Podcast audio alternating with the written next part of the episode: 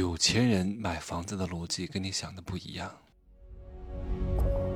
没有事实，没有真相，只有认知，而认知才是无限接近真相背后的真相的唯一路径。Hello，大家好，我是真奇学长哈。昨天泡温泉的时候收到一个信息啊，有一个朋友呢，一个舞蹈老师给我发来一个房产的信息，问哥哥这个能不能买？我说 能不能买？这个问题没法回答你啊，就像你问我这个包能不能买，这个工作能不能做，这个老公能不能嫁，这个女人能不能要？我怎么回答你呢？你是把它当成玩具玩一玩，还是想让它当你的贤内助，还是去找一些存在感？你是有钱人买房子，还是没钱人买房子？你是要考虑到这个房子的投资属性，还是要考虑到这个房子的保值属性，还是要考虑到这个房子的，呃，解决你大城市漂泊感的幸福指数的问题？不同维度给到的答案是不一样的。当然，我没有跟他讲这么多。我说不可能既要又要，因为我大概了解他的状况。我说现在呀，你也没什么钱，一个月一万出点头，有时候可能都拿不到啊。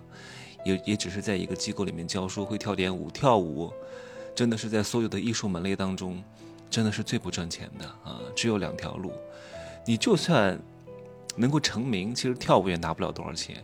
你不能成名呢，也只能够。去舞蹈机构当一个老师而已。那如果你不是自己开培训机构的，你只是做一个代课老师，收入差不多也是这么多啊，就是靠你的时间堆出来的。因为你很难提高客单价，你凭什么提高客单价？你是杨丽萍啊，你还是什么中国舞蹈奠基人啊？你什么都不是，就是一个舞跳的不错的老师。你凭什么提高你单位时间的价格呢？对不对？所以你的收入上限是在哪儿的？我就告诉他哈，你呢？现在在大城市没有自己的房子，其实你现在最需要解决的问题是你的幸福归属度的问题。你不要考虑到这个房子升不升值，以你这点这点钱啊，你买的房子大概率也不可能会升值的。你现在要现在要考虑的就是你每天都要出门，都要去舞蹈机构教小朋友上课，对吧？你选一个离地铁稍微近一点的，哪怕不在市中心，稍微远一点的没有问题。关键是这个房子是你自己的，而且立刻能住，不要等。不要等，等到两三年之后再交房，对你来说是不划算的啊！最好有现房就买现房。其实我还给他一个建议哈，我说，你这点钱，以你这个岁数，而且呢，你就算买一个期房。那种所谓的住宅，两三年之后再入住进去，大概率也不可能有什么涨幅的，能不跌就算不错了。如果你现在手头有点钱，你都可以买一个位置还不错的公寓。他说：“哎呀，公寓没有什么升值空间啊，公寓没法卖呀。”我说：“哎，你还知道这一点啊？”我说：“是这样的，你现在急需解决的就是你的漂泊感的问题。你住进去自己的房子，哪怕它是一个公寓，但是你不要选那种公寓哈。”有的公寓和公寓它是有区别的，有的公寓就是，就是那种，就像以前的那种老的老的那种板楼啊，就是一排全都是门儿，特别压抑。有的公寓呢，它大概是三梯十户或者十二户会好很多，有的是那种两梯二十多户、三十多户那种不要买，尽量买在一些市中心好一点地段的公寓啊。然后呢，以你这点钱买一个面积小的住进去，你能够立刻体会到这种幸福的归属感，对你的工作、对你的身心健康发展都是非常有帮助的。就算后来呢，你这个房子卖不掉，其实确实你刚开始买的时候也不要做什么公寓能够卖掉的打算。公寓是不具备任何流动性的，虽然说是可以卖，但是不会有人买，除非那个人是大傻子啊，为你承担这么高额的。公寓的交易税费来买下你这个不具备流动性的公寓，所以你在买之前要考虑好，既然它不能卖，那你不可能一直住，你不能一直住，那现在住是解决什么问题？是解决你幸福指数的问题，有一个自己安全的归属感，这点非常重要，真的对你谈恋爱、交际、交往、工作都是有一种明明的暗中推动的作用的，所以你要解决你现在当务之急。啊，你住了几年之后，很可能经济条件改善了，你那个时候不把这个公寓卖掉也没有关系，前提是你这个公寓要选对，位置要好，地段要好，要靠近这个交通枢纽啊，要靠近地铁。这样的话，他以后的这个出租的回报率相对来说还是比较高的。那个时候呢，我相信他的这个收入应该会有一个不错的提高，或者肯定是比他现在要有点钱。你再去买住宅啊，买你之前想买的那些住宅。你只要不是买那种豪宅，买一些刚需房啊，过个几年，说实话，成都周边的或者二环以外、三环外的，不可能有什么太大的涨幅的。那个时候再买也来得及啊，是比较不错的规划。那这个时候，很多人又会反问我说：“哎呀，我看到很多房产博主都说，坚决不要买公寓，买公寓就是赔本儿，买公寓就是大傻子，你怎么还让我们买公寓呢？”哎呀，他是站在投资增值的角度上来说，可是人的需求有很多种啊。我认识一个网红，这个网红在某个领域是算是头部，他就买了公寓。我问他你为什么要买？他说我不指望靠房子赚钱，我想立刻住进来，然后呢有一个自己的小窝就可以了，这就是他的需求啊。你非要跟他说你这个房子不挣钱，你这个房子没有流动属性，他不在意呀。我还认识一个人。他说：“我就买了一个成都金融城的房子，然后呢，他是买的三室两厅。他说我把所有的这些卧室全部都打掉了，我只要一个客厅，很大一个卧室就可以了。我说你这房子以后不好卖。他说我不用卖呀，反正我也不生小孩，我也不结婚，人这一辈子就活这几十年，我何必还为了以后能把它卖出去，现在委屈自己呢？我现在趁年轻要居住的舒适，我为什么要买现房？哪怕它贵一点，我都要买，因为我要住进去，立刻，我等不了两三年以后了，两三年以后我都老了。”我何必呢？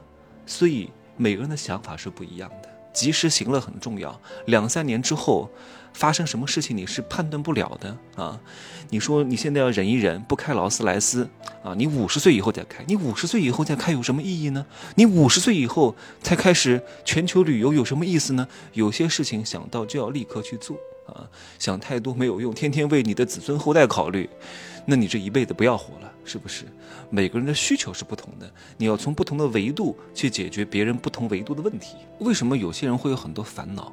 就是因为他们付出的很少，但是想要得到很多，最好是白嫖，花小钱办大事儿，或者是不花钱办大事儿，你做梦吧！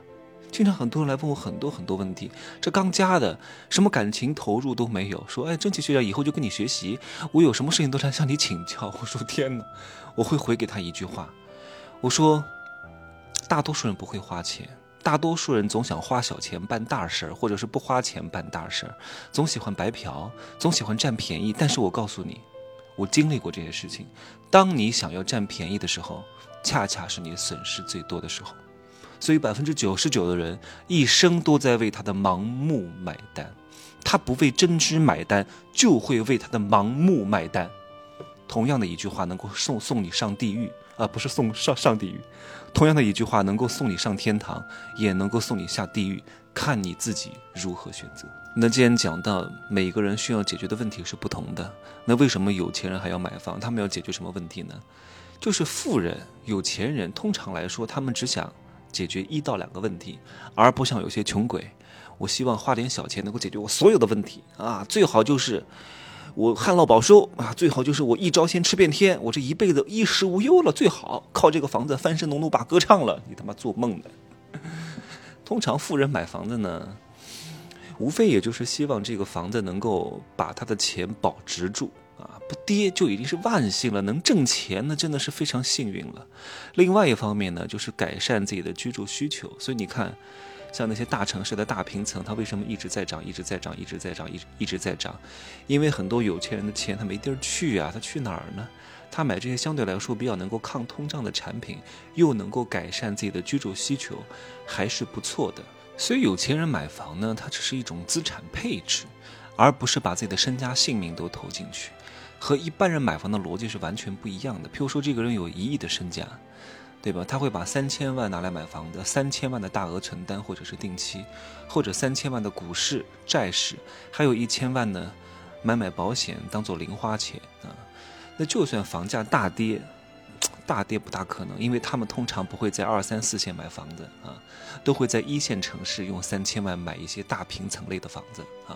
大多数来说是不会跌的，所以各位有一个新的赚钱渠道，就是希望各位现在在那些名校学生还没有醒悟过来的时候，可以去做一做大城市的豪宅销售，链家都是没问题的。现在大多数这些人还没有反应过来，很多人都是有这个惯性思维的，还看不起房产销售。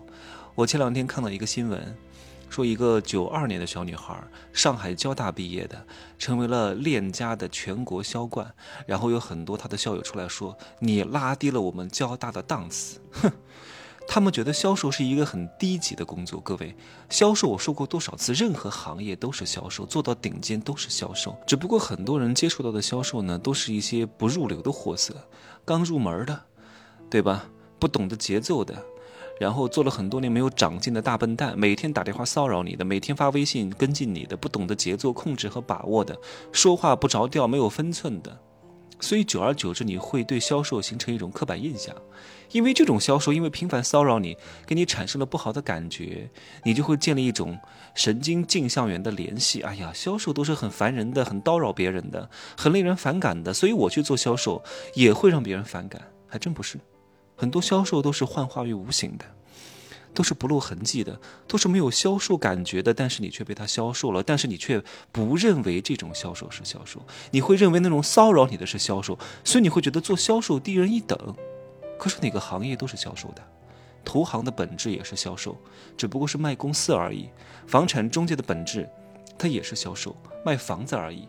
银行它相它也是销售，它也是中介，卖卖金融产品而已。本质上，它都是中介行业。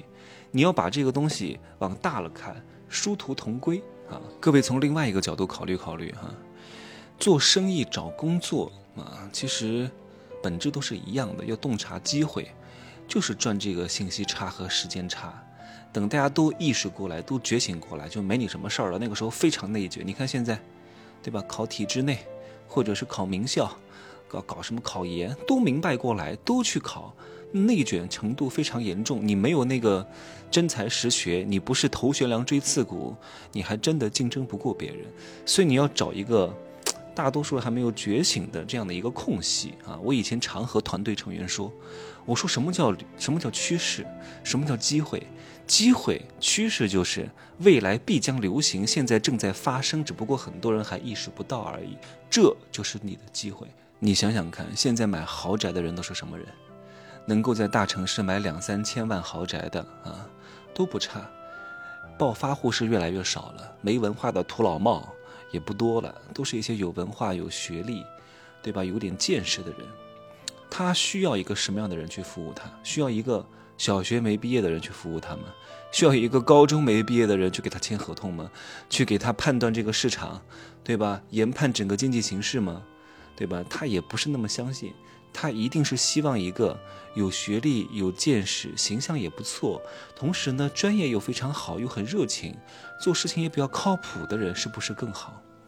虽然说很多人还是看不起这个行业的从业人员，所以呢他们不会去做。包括那些买豪宅的人，也可能不把这些中介人员看得太高，但是他打心底里又希望有一个有点层次的人来服务他，这。就是你的机会，当然要屏住你的耐心，特别是卖这种豪宅的，这种交易，交易金额很大的，可能两三年都开不了一单，但是你等到一单大的，你就能够挣很多钱。比如说你在北京卖一个什么十亿的豪宅啊，举个例子方便计算，你个人也能够拿将近大几百万的佣金啊，对不对？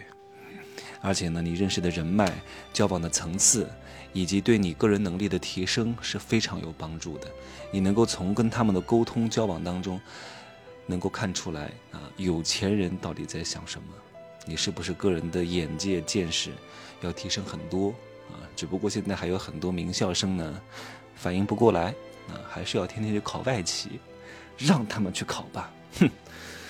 行吧，稍微再总结一下哈，就是有钱人呢买房子只是一种资产配置啊。为什么要总结呢？就是我刚刚打了一个岔，怕很多人又忘了啊。资产配置通常呢有一亿，三千万买房子，三千万买股市，然后呢三千万买一个什么大额存单，一千万呢买点保险，搞点零花，对吧？这样的话呢比较均衡一点。不然的话，如果孤注一掷啊，全部有现金或者全部股市或者全部房子，一旦出现点问题。那这个杠杆太高了，承受不起。人一旦有钱之后呢，不希望太激进，稍微有点钱之后，希望能够守住，希望能够稳当一点啊。如果你没钱，我还是真的希望你能够激进一点。你如果没钱又很保守，你就挣不了什么太多钱啊。你想想看，你没有什么可失去的，博弈的把吧啊！当然要守住一些法律的边界哈，别搏一把把自己的身家性命都搏进去了，没必要的啊。就这样说吧，希望各位开心发财，拜拜。